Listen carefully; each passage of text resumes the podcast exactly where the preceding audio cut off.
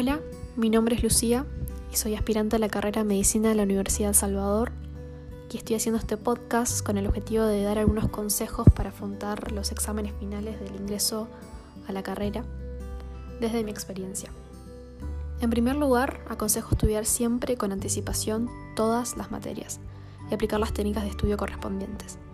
Si quedan dudas con respecto a algún tema en particular y no se llega a entender todo en el momento de la explicación, es de mucha ayuda buscar en libros ajenos a la bibliografía recomendada por los profes, páginas de internet o incluso ver videos de YouTube, donde se explica el tópico en cuestión.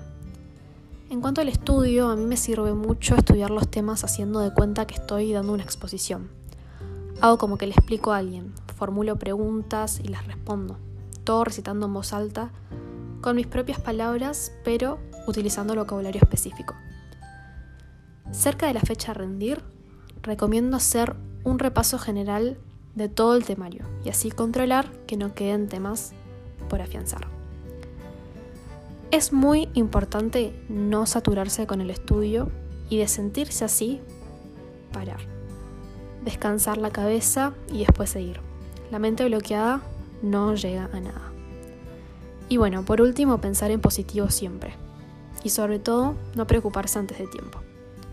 Muchísimas gracias y espero que les sirvan los consejos.